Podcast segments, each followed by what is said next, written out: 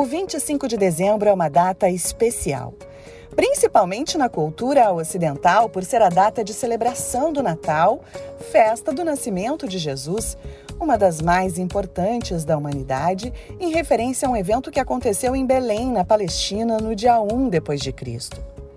Mas você sabia que não existe comprovação histórica de que Jesus tenha nascido nesse dia? Na Bíblia, essa data não é mencionada.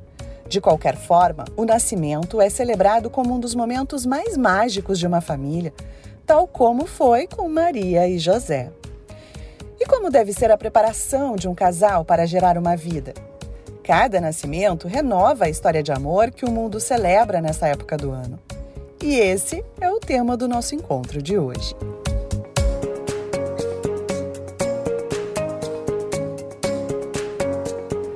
Sejam bem-vindos! Eu sou a jornalista Débora de Oliveira e este é o Reunidos Cast, uma forma que o Grupo Reunidos encontrou de se reunir com vocês e agregar conhecimento aos seus principais questionamentos sobre saúde e bem-estar.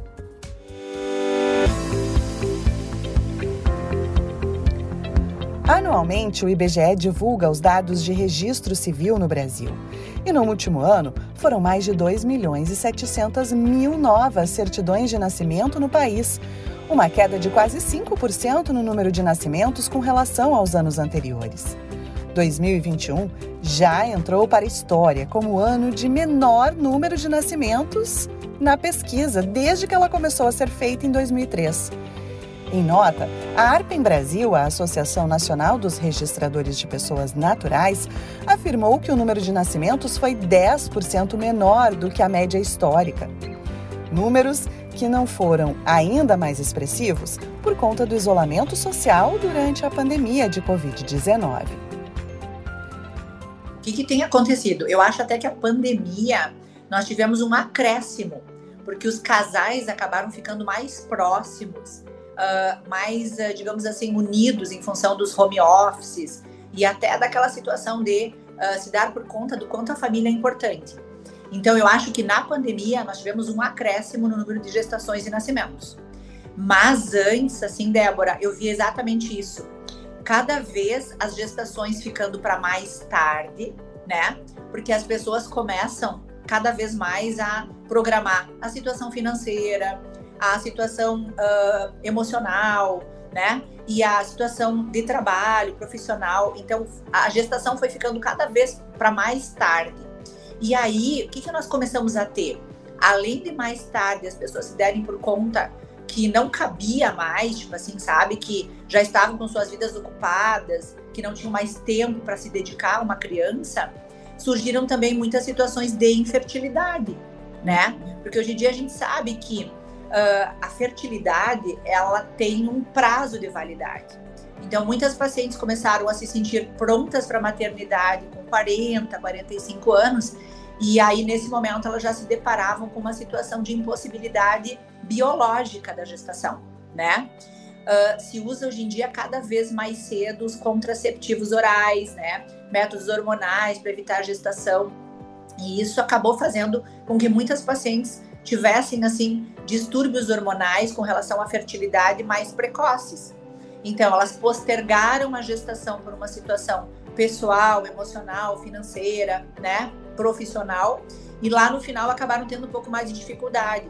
E aí optaram por não fazer, talvez algum tratamento maior e tudo, né? E outra coisa, né, nossas, vamos comparar nossas avós, né? Nossas avós, a minha mãe, por exemplo, já teve só duas filhas mas gera, as gerações né, anteriores eram sete filhos, oito filhos, dez filhos, né? Uma porque os filhos participavam da renda familiar. Outra coisa uh, que elas não tinham contracepção eficaz. Uhum. A liberdade de escolher um método contraceptivo fez com que tu conseguisse escolher o número de filhos que tu queria ter. Então, os casais começaram cada vez a ter menos filhos. Então, hoje, quando eu tenho uma paciente minha que tem três filhos, eu chego a dizer assim, corajosa, tu vai ter três filhos, né? Sim. Porque, tipo, ninguém mais tem três filhos. As pessoas têm um, dois, pensam em ter o segundo, né? Então, acho que foram todas essas situações que foram, foram, digamos assim, definindo essa situação atual de termos, sim, com certeza, uma taxa de natalidade bem menor. E que o Brasil é um país ainda exceção. Uhum. E tu pega países da Europa, né? Os governos estão fazendo campanhas, né? Tipo, patrocinando praticamente as gestações e a alimentação, escola e tudo de crianças, porque os casais, tipo, pega a Alemanha, pega a Europa em si, nascimentos muito baixos, né? Em, tipo, né? Então, até estão preocupados, digamos assim, que são países que estão ficando só com, com pessoas longevas, assim, estão ficando só com idosos. E aí eles pensam como é que vai ser isso no futuro, né? Se só vão ter, ah, vai previdência privada, só vai ter aposentados, como é que vai ser isso? Se não vai ter, digamos assim, a carga nova de trabalho, esse pessoal novo assim que vai que vai movimentar a economia, por exemplo, né? Esta é a doutora Gioconda Lucatel, ginecologista e obstetra, 26 anos de formação e orientação para novas vidas. E, e, uma das coisas que eu acho que também influencia, né, é o custo de ter um filho hoje, né?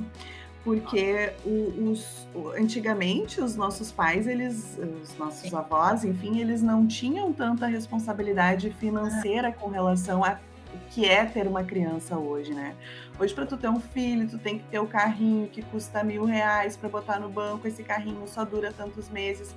O, o, o, o banquinho que ele senta, ou a uhum. criança, né? Tudo, a escolinha se tornou caro. Então, os casais hoje eles colocam tudo na balança antes de ter o primeiro, que o segundo e o terceiro, né? Eu não vou saber te dizer exato, mas já fizeram um cálculo sobre isso. E é assim, ó, ao longo de 18 anos, o investimento num filho é de milhões de reais.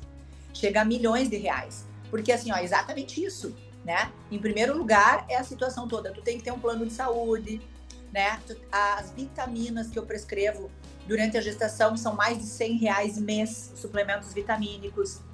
É todo um enxoval, né? Aí vem isso aí que tu falou, é um bebê conforto que vai durar alguns meses, depois já vem as cadeirinhas que mudam e hoje em dia são obrigatórias.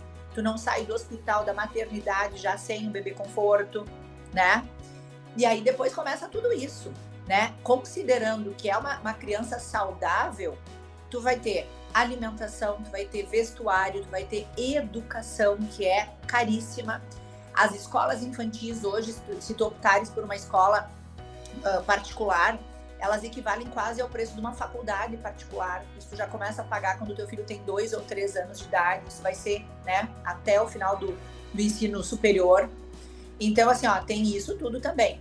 E, infelizmente, em situações em que o teu filho precisa de alguma coisa a mais, vai precisar, né, de uma escola, de um, a, uma terapia ocupacional, vai precisar de uma, de uma terapia alternativa, vai precisar de um reforço escolar, né? porque tem alguma dificuldade em alguma matéria, tudo isso encarece.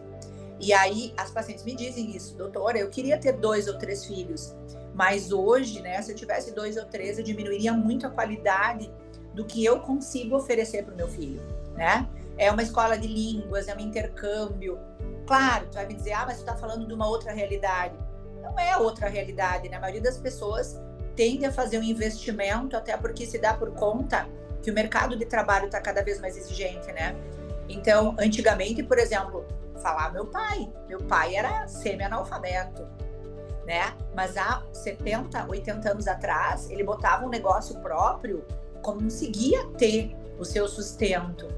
Hoje em dia, dificilmente alguém sem uma boa formação vai ter algum, algum local de destaque assim no trabalho, né? Então, esse investimento todo é, é muito dinheiro, é muito dinheiro. Bom, nós estamos falando sobre esse tema porque está chegando o Natal, Natal é época de nascimento, né? E Maria e José não se planejaram, né? O menino Jesus foi um presente para a vida deles. Para nossa. Para nossa, né? Para nossa vida como um é. todo. Aquela, essa data ela transformou a humanidade, né? E todos os anos acho que ela transforma de alguma forma quando todo mundo para para refletir e, e, tenta agradecer, né? Tudo que, que acontece de bom em meio a tantas coisas ruins que a gente enfrenta todos os anos. Mas o ideal de os casais é se prepararem, né? Não é esperar como a Maria e o José, né, doutora Jacob? Não. vou te dizer que ainda existem surpresas, né? Ainda, né? Talvez não tanto quanto no caso deles, né? Mas ainda existem muitos casais, né? Então é aquela frase famosa, né? Mas tu programou a gestação? Não, não programei. Mas tu estava se cuidando? Não, também não. Eu digo, bom, então, de uma certa forma, né, imaginava-se o desfecho dessa história, né? Mas sim, hoje em dia, o que, que nós temos visto, sabe? Inclusive, uh, o pré-natal hoje em dia ele tem começado cada vez mais cedo. Por exemplo, assim, já se trabalha hoje em dia com os mil dias, né? O que, que é os mil dias? Então, o ano que antecede a concepção já seria importante que a paciente trocasse hábitos de vida, né? Então, hoje em dia, os trabalhos já dizem assim, ó, que uh, aquele ácido fólico, aquele metilfolato, aquela vitamina D que tu começa a tomar três meses antes da gestação é pouco, é pouco, né? Uh, tipo assim, toda o desenvolvimento neurológico, psicomotor, tudo isso da criança, ele já vai se formando no ano que antecede a concepção. A criança leva, quando se formam os genes, principalmente da mulher, mas do pai também, ele já leva todo aquele aquela ideia hormonal, aquela ideia alimentar, aquela ideia de estresse desse último ano pré-gestacional. Então tu imagina assim, muitas doenças que estão acontecendo nas crianças têm a ver com o pouco preparo pré-gestacional. Então, é bem rigoroso, por exemplo, se pede que a mãe esteja na sua melhor condição de saúde quando ela pretende engravidar, né? Porque tu imagina, eu brinco assim, eu faço uma comparação que elas entendem. Eu digo, quando tu quer plantar uma plantinha lá no teu, na tua casa, tu escolhe a melhor terra, o melhor adubo, a melhor posição solar, né? Aí tu vai botar lá tudo de melhor naquele vaso. Então, meu Deus, tu tá gerando a vida mais importante que pode, pode acontecer, que é a vida de alguém, né? Tipo assim, é um ser humano, um ser que está se formando dentro de ti. Tu tem obrigação de estar no teu melhor, né? Momento. Então eu peço que elas tenham uma dieta. Essa dieta engloba, por exemplo, muito ômega, uh, baixa ingesta de alimentos inflamatórios, como glúten, lactose, uh, que elas estejam sem uma anemia, que elas estejam com a vitamina D alta, que elas estejam com seus uh, toda essa taxa hormonal em dia, né? Então, esse preparo deveria sim começar a acontecer uns seis meses antes dela, da concepção propriamente dita, né? Por exemplo, o simples fato da bebida alcoólica. Hoje em dia se fala que a bebida alcoólica é uma das coisas piores para a gestação. E aí a paciente diz: Não, doutora, mas eu parei de beber assim que eu descobri a gravidez. Mas na verdade eu teria que ter parado seis meses antes. Eu entendo que algumas pacientes demoram para engravidar, né? Então, também, às vezes, nossa, mas eu vou ficar seis meses sem vida social. Vou ficar... Não, não é sem vida social. Tu vai tentar manter uma dieta boa, procurar uma nutricionista. Hoje em dia, a gente usa o termo tentantes, né? E eu acho esse termo muito legal. Então, hoje em dia, o que, que as tentantes têm que comer? Até é, tenho várias pacientes minhas que são nutricionistas. Tu tem que consumir ômega, tu tem que consumir, por exemplo, uh, vegetais verdes, tu tem que tomar vitamina D, aveia, Aí, claro, são outras coisas assim, coenzima Q10, uh, são situações, aí são suplementos que tu pode usar para melhorar a tua fertilidade. E tudo isso para que tu gere um embrião excelente, um embrião assim que venha com saúde, um embrião que tenha pouquíssima chance de vir a ter uma, uma situação genética, né, alguma doença genética. E os pais também participam disso, né? Então, redução de fumo, de tabagismo, as pacientes, eu, eu peço até perca de, de peso. Então, tipo assim, ó, tu tem que perder peso. Por que isso?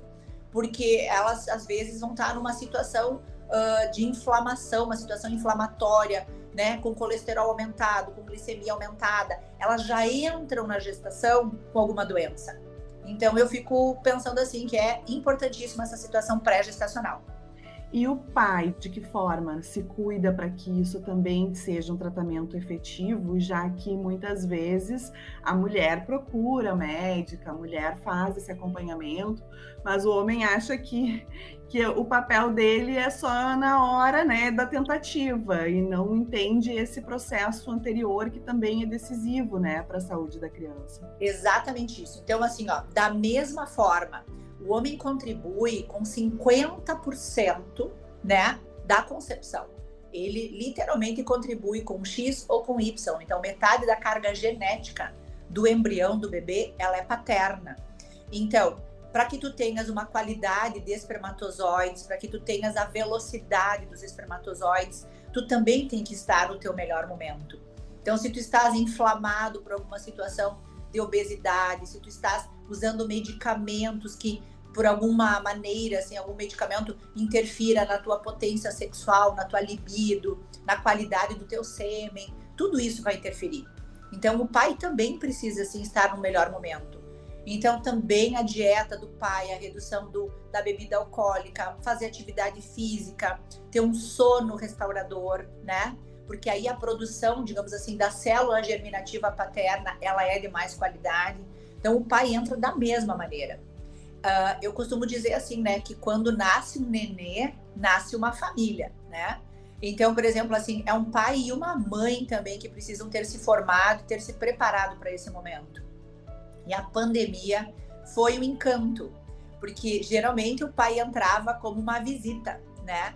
E agora eu boto, eu até falo sobre puerpério num curso de gestação que eu faço, e eu digo assim, o pai não é visita, né? O pai é tão importante na hora do parto e depois como a mãe. E se ele não consegue desempenhar o mesmo papel como tu, sabe? Se ele não consegue fazer o bebê se acalmar também, se a troca de fraldas dele não é igual à tua, se o banho que ele dá não é igual ao teu, essa é a graça. Porque o bebê vai entender que são duas pessoas diferentes que ele reconhece que cuidam dele de maneira diferente, né? Então, assim, ó, paternidade, hoje em dia, os pais participam, desde que iniciou a pandemia, muito mais ativamente. Porque antes as avós tomavam mais à frente, assim, para cuidar e tudo, né? E hoje não, hoje os pais, assim, ó, eu vejo pais apaixonados, encantados, trocando fralda, entregando o bebê para ela, assim, já prontinho só para amamentação. Eu vejo pais fazendo divisão de horário na madrugada para cuidar do bebê, para que ela tenha um cansaço que é necessário em função da amamentação.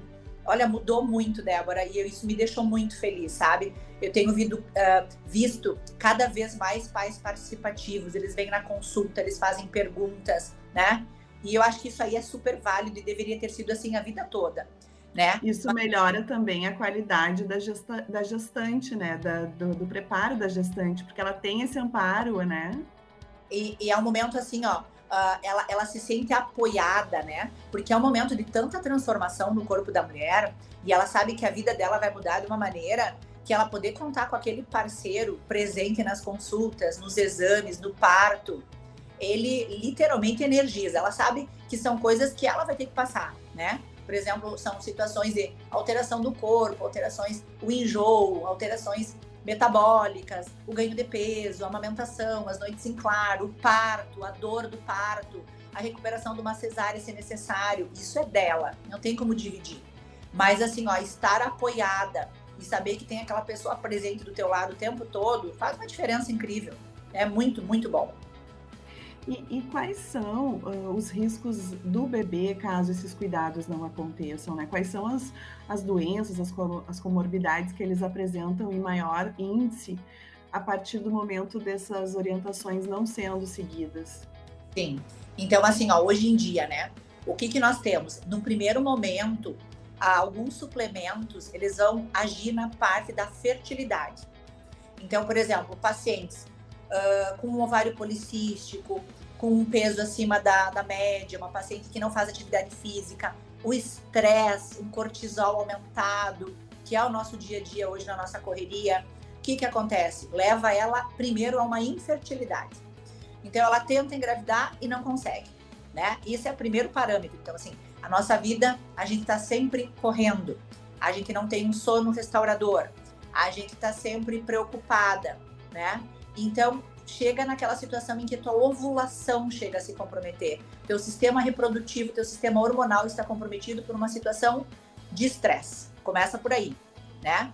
Uma vez que tu consiga engravidar, né? Se a tua vida continua desregrada e tu não fez nenhuma suplementação prévia, nós temos os riscos de abortamentos de primeiro trimestre. Gestações que não chegam a, a, a fixar, gestações que não conseguem evoluir. Então, às vezes é um hipotiroidismo, às vezes é uma hipertensão, às vezes é uma doença chamada trombofilia, que a paciente não investigou direito. E aí, infelizmente, termina com uma perda de primeiro trimestre que deixa a paciente demolida, porque ela já sabe da gestação, ela já está comemorando a gestação, ela já contou para algumas pessoas sobre a gestação e aí termina numa perda. Temos coisas ainda mais graves, por exemplo, uh, a paciente vai fazer um rastreamento e descobre que o bebê tem alguma situação genética, né? É portador de alguma síndrome.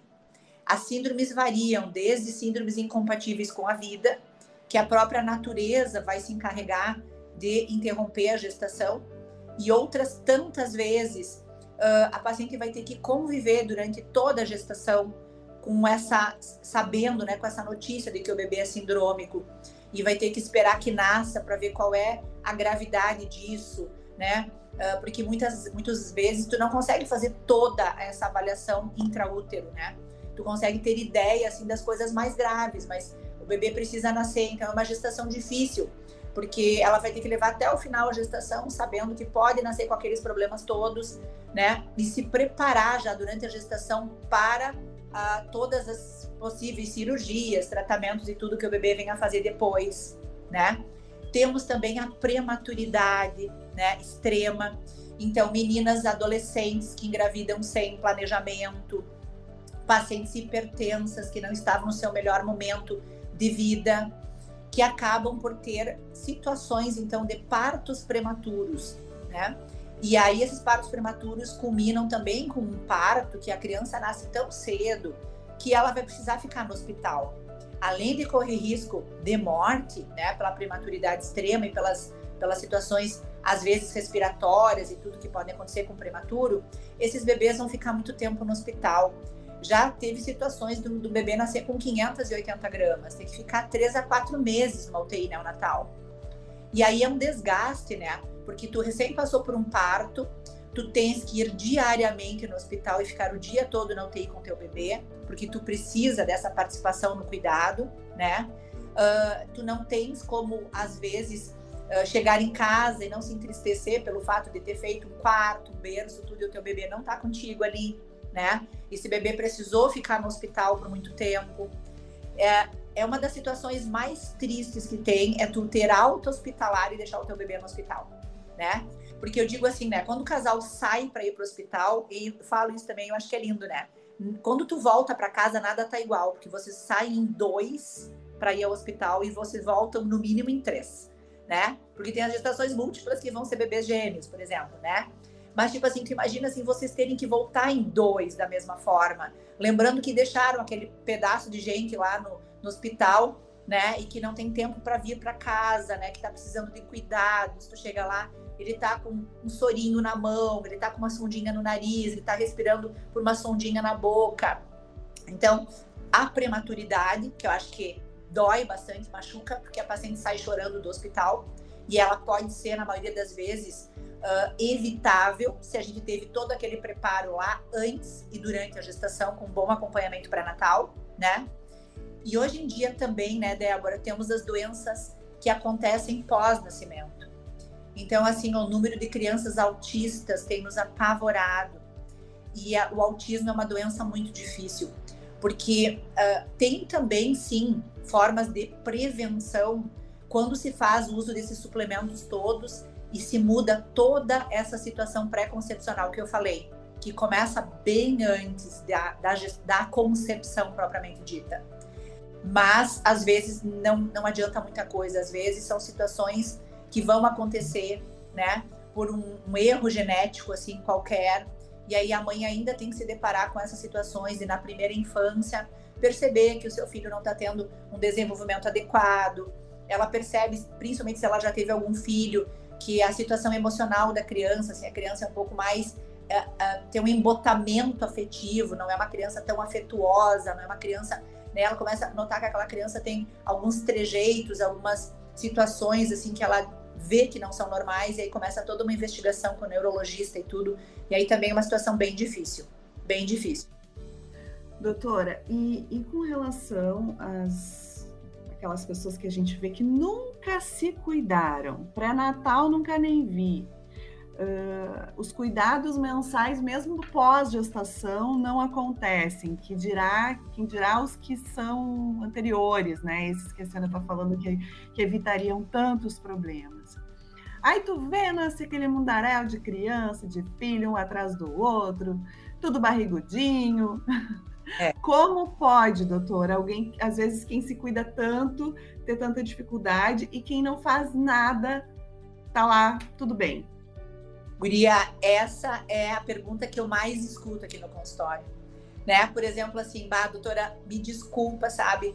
Eu né, tenho lá minha religião, tenho lá minhas crenças, tenho lá né, o meu, meu Deus, né? E eu me pergunto todos os dias, né? Por que, que eu quero tanto essa gestação? Por que, que eu me cuido tanto? Por que, que eu invisto tanto e não acontece? E aí eu olho, chego numa sinaleira e vejo lá uma mãe sem a menor condição, com dois ou três filhos, né? E Débora, assim, ó, a medicina não explica, a medicina não explica porque, sabe, são aquelas situações assim, ó, teoricamente, se tu fosse desnutrida, né, se tu fosse, digamos assim, mal cuidada, né, a chance maior era que a tua fertilidade fosse muito ruim. E parece é o que se vê que é bem ao contrário. Então, né? Não, não tem assim uma explicação, sabe, biológica para isso tudo. Uh, mas não é o certo, né? Tipo assim, né? Não é o certo, porque a gente diz assim, ah, tu vê lá, então tudo bem, tudo bem. Não sei se tá tudo bem. Daqui a pouco, se tu for medir um, sei lá, um QI, um consciente de inteligência numa criança dessas, né? Não, não vai ter muita chance, não vai conseguir muito bem na escola, né? Porque passou por essas situações todas, sabe? De desnutrição, de falta de suplementos, de falta de, de acompanhamento, né? Mas eu, eu concordo contigo, assim, não tem muita explicação, sabe? Porque a gente se preocupa tanto. Eu tenho pacientes aqui no consultório que a gente faz além do que poderia e mesmo assim se surpreende com situações que o desfecho da gestação não é não é bom, né?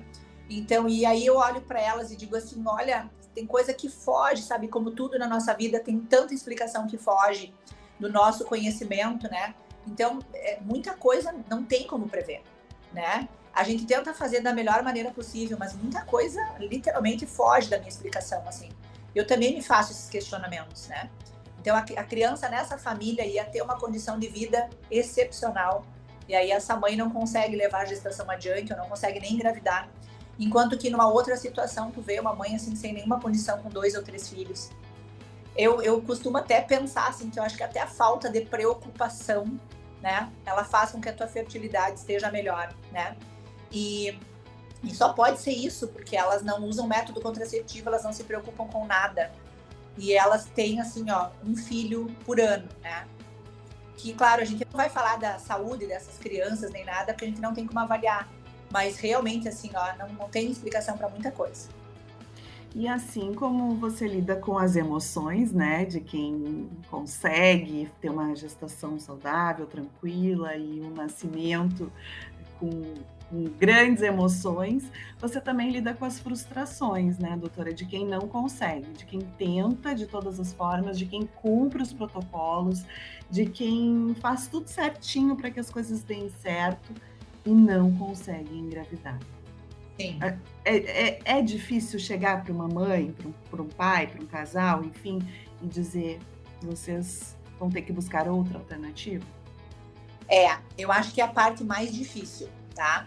Porque o casal vem, né? O casal vem, uh, muitos chegam para ti e dizem: agora eu quero parar meu método contraceptivo e quero começar a me cuidar, né? E eu já tenho também aquelas pacientes que chegam para ti e elas já foram a três ou quatro médicos e elas já tiveram essa opinião. E elas buscam uma última pessoa, assim, sabe? Como se pudesse que eu desse uma opinião diferente. E aí é mais complicado ainda, porque como ela já ouviu três, quatro vezes isso, tu tem que ter todo o carinho para dizer para ela, sabe? Que realmente não tem mais o que fazer.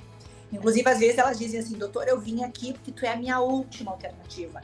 Porque a minha amiga, a minha vizinha veio aqui e ela engravidou mas não sou eu que engravido, né? Ela engravidou porque ela iria engravidar de qualquer jeito, né? Eu só faço a parte da orientação. O que, que eu tenho ficado mais feliz, Débora? Hoje em dia, se o casal tem alguma condição financeira, Uh, nós temos infinitos tratamentos. Então, é muito difícil eu ter que olhar para um casal e dizer assim, ó, não vai acontecer, né? Entre numa fila de adoção, alguma coisa assim, porque não vai acontecer. É muito raro. Uh, como, digamos assim, com a tecnologia toda hoje que nós temos em reprodução assistida, nós temos conseguido engravidar praticamente todas as pacientes. Eu tenho pacientes com 50, 51, 52 anos que engravidam. Claro, aí a paciente já tem que ter uma capacidade, né, digamos assim, de desapego muito grande, porque na maioria das vezes já são óvulos, é, a, gente, a gente chama de ovo doação, né? Então ela vai pegar um óvulo de uma doadora mais jovem do que ela, porque a mulher, ao contrário do homem, né? A mulher ela faz os seus óvulos enquanto ela está na barriga da sua mãe. Então as nossas células germinativas da mulher, elas têm a nossa idade uh, biológica. Então, cronológica também. Então, por exemplo, assim, uh, eu tenho 50 anos. Então, os meus óvulos têm 50 anos, por exemplo. Então, não tem como refazer esses óvulos. Chega no momento em que a nossa capacidade, né, a nossa reserva ovariana, ela acaba. Então, se nós chegarmos nesse momento, não tem mais como usar indutores de ovulação, porque tu chegou no final da tua reserva ovariana. Então, aí só vai fazer um procedimento com óvulo de uma doadora, né? Ao contrário dos, dos nossos parceiros, né? Os homens, eles têm uma produção de espermatozoides diária, né? Então, a cada nem 24 horas eles conseguem produzir espermatozoides, eles vão produzindo a vida toda, né? Por isso que a mulher tem essa essa data, né, de fertilidade, né, que ela extingue enquanto os homens não, né? Então, com essa, esse advento da tecnologia na reprodução assistida, temos conseguido que os casais uh, tenham seus bebês de uma forma natural ou não, mas é aquilo que eu digo, né? Eu brinco, né? Se largarem na tua porta, é teu. Então, se largarem no teu útero, é teu, não tem como, não tem diferença.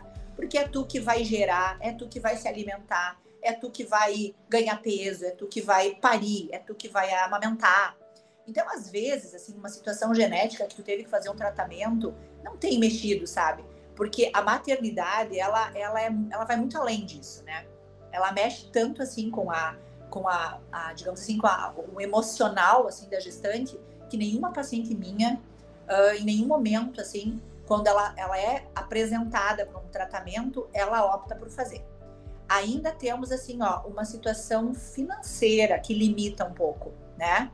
Assim como eu tenho casais em que o, o marido não tem espermatozoides, né? Porque ele teve um tumor de testículo, porque ele teve uma doença na infância, porque ele teve que fazer alguma cirurgia, alguma coisa assim. Ele não tem espermatozoides. Também existem a doação, né? Dos espermatozoides. Então, assim, ó, desde que o casal seja bem orientado e tenha essa cabeça boa, né? Hoje em dia a gente tem inúmeros tratamentos. Então, para mim facilitou um pouco no sentido em que quando eu não tenho mais nada a fazer pela paciente no consultório, eu consigo encaminhá-la para uma clínica e eu sei que ela vai me voltar muito feliz, grávida, 3, 4, 5, 6 meses depois, né? E aí, raríssimas vezes ainda ela passa por perdas. Então é muito engraçado isso, porque ela se sujeita a todo esse tratamento hormonal que não é fácil, né? Uh, ontem mesmo, eu não vou, claro, falar o nome da paciente, mas é uma querida na minha vida. Ela fez uma fertilização e nós tivemos uma perda com cinco meses. Ela dilatou, ela fez uma coisa que a gente chama de incompetência istmo cervical e mesmo da fertilização nasceu esse bebê ficou uns 12 dias com vida e acabou por falecer por uma prematuridade extrema. Isso aconteceu há uns três meses atrás. E Débora, ontem, ela veio aqui para me dizer que em janeiro já está tudo certo, ela já conversou com o médico e ela já vai transferir o próximo embrião, que ela tem mais três embriões congelados, e ela já vai transferir. E eu olhava para ela e pensava assim: que coragem, né? Por exemplo, eu me questiono assim, se eu teria tido essa coragem toda, né? E então, ela uma fortaleza emocional também, né? De, de resili... resiliência, vamos dizer é. assim, né? Resiliência. E é uma coisa assim, sabe? Eu ainda disse para ela: como é importante isso para ti, né? E ela disse, doutora, é assim, ó, é a minha razão de vida. Então tu vê assim, sabe, tipo, é, e aí nós estamos, tá todo mundo na torcida, porque quando aconteceu a perda, nossa, eu, sabe, tipo, eu sou uma pessoa assim, ela me mandou a notícia pelo celular, e eu lembro que eu e a minha secretária, a gente se abraçou e começou a chorar junto. Então tu imagina, isso faz três meses e ela já tá pronta, né? Mas assim, ó, a maternidade é uma coisa espetacular se tu pensar, né? Se tu pensar bem, tipo assim, a mãe diz assim, ó, ah, eu não tenho coragem para nada, doutora. Tá, experimenta um filho teu cair, experimenta um filho teu se cortar, experimenta um filho teu precisar de uma cirurgia, precisar de um, de um auxílio.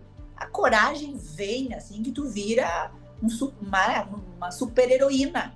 Tu vai lá e vai socorrer o teu filho. Então, é uma coisa que não tem explicação, né? Eu digo que a, eu faço, eu uso, eu digo o verbo maternar, né? Elas, elas maternam assim com uma, uma maestria assim que deixa a gente assim no chinelo, né? Olhando e digo, olha, eu não passei pela experiência da maternidade. Tu também não passou ainda, né? Não. Eu não passei por uma, uma escolha pessoal, assim, profissional e tudo. Mas eu vou te dizer assim, sabe? Eu admiro, porque é, é sensacional, é sensacional. O momento do parto, Débora. Eu uso uma frase que eu digo assim, ó nem sempre o amor nasce forte e arrebatador, né? Porque tem dois tipos de nascimento, né? Tem aquela técnica, nasce o bebê e ela pergunta: é saudável? Tem os cinco dedinhos? É perfeito? Tá tudo bem? Que notinhas ele recebeu do Apigar, que são aquelas notas que se dá no primeiro e quinto minuto de vida, né? Uhum. Essa é a mãe mais técnica, que ela vai descobrir o amor arrebatador ao longo do convívio. E tem aquela que se agarra no bebê e diz assim: amor da minha vida, a mamãe nunca mais vai ser sozinha. Ai, a partir de hoje, entendeu? Eu tenho mais motivo para viver. Eu não posso adoecer porque eu tenho que cuidar de ti para sempre. Ai, guria, tem umas declarações de amor tão lindas no momento do parto que olha, hoje, Débora, dia 16, eu tô fazendo 26 anos de formada, tá? E eu te digo assim, ó, me enche o olho de eu ter que chamar alguém da enfermagem para tirar meu óculos e secar o meu olho porque eu não consigo terminar o Porque, olha, tem umas que fazem, assim, umas declarações de amor, assim, ó, lindíssimas. Lindíssimas na hora do nascimento. que amor. É. Bom, que todas então se conscientizem que elas não podem ser Maria, né? E José, que precisam antes ter um cuidado, planejar os meninos, as meninas, para que a gente siga comemorando nascimentos e renascendo junto com esses pequenos que vêm ao mundo, né? Exatamente isso. Que da, da maneira que elas consigam, né? Nem sempre se consegue fazer o todo, né? Muitas vezes vão acontecer gestações assim uh, não planejadas. Muitas pacientes me garantem estarem tomando pílula de forma correta e, e acabam por uh, engravidar, não sei, né? Acabam por engravidar mesmo tomando a, a, as medicações, mas assim, ó, que dentro do possível exista uma organização, sabe, um planejamento, né? Porque é um planejamento de vida, né? Aquele ser vai vir para tua vida, vai te encher de alegria, mas vai exigir tanta mudança de comportamento, né, de parceria, de saída, de viagem, né? É uma companhia assim, com certeza que só vem para somar, mas que essa soma assim, né, venha com saúde, venha com tranquilidade, né, para que exatamente isso, né, para que seja um, uma, um benefício, que seja uma maravilhosidade, uma coisa linda na vida. Muito obrigada, ginecologista e obstetra doutora Gioconda Lucatel. Este é um momento de realização e muita responsabilidade também. Para que o bebê tenha um desenvolvimento saudável, a mamãe e o papai precisam ter cuidados juntos e entender juntos também esse período de mudanças. Algumas das medidas essenciais para a manutenção da saúde de todos, como o pré-natal e o acompanhamento hormonal, psicológico e alimentar, que vai impactar diretamente na vida da criança entre a bateria de exames necessários, consta uma revisão médica histórica da mãe e dos familiares mais próximos, no intuito de prevenir doenças hereditárias e genéticas no bebê. No Brasil, mais de 5.400 municípios têm esses exames disponíveis pelo SUS, assim como o acompanhamento pré-natal. As orientações pela rede Cegonha podem ser solicitadas no e-mail saúde.mulher@saude.gov.br com planejamento reprodutivo através de atenção humanizada à gravidez, ao parto e ao puerpério. assim como o direito às crianças de um nascimento seguro, crescimento e desenvolvimento saudáveis. Natal, assim como no dia 25 de dezembro, é todo dia que alguém nasce e forma mais uma família unida e feliz. Este podcast é uma realização do Grupo Reunidos.